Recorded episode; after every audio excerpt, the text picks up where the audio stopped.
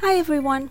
Today, let me share a story about how I learned how to say the word pomegranate.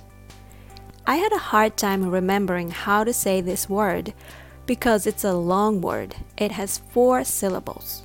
So one day I told my friend that I can't ever remember how to say it right. I got confused if it was pomegranate, pomegranate, pomegranate. So my friend said, Why don't you just remember palm tree? Palm granite. And ever since then, I never had trouble remembering it anymore. All I had to think of was the palm tree and granite.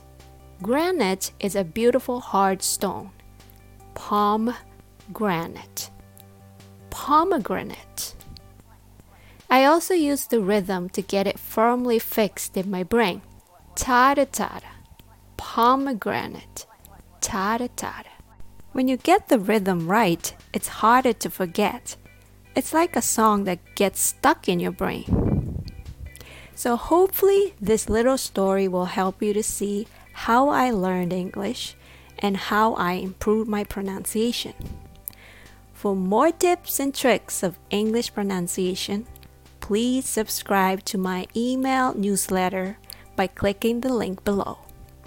Thanks for listening.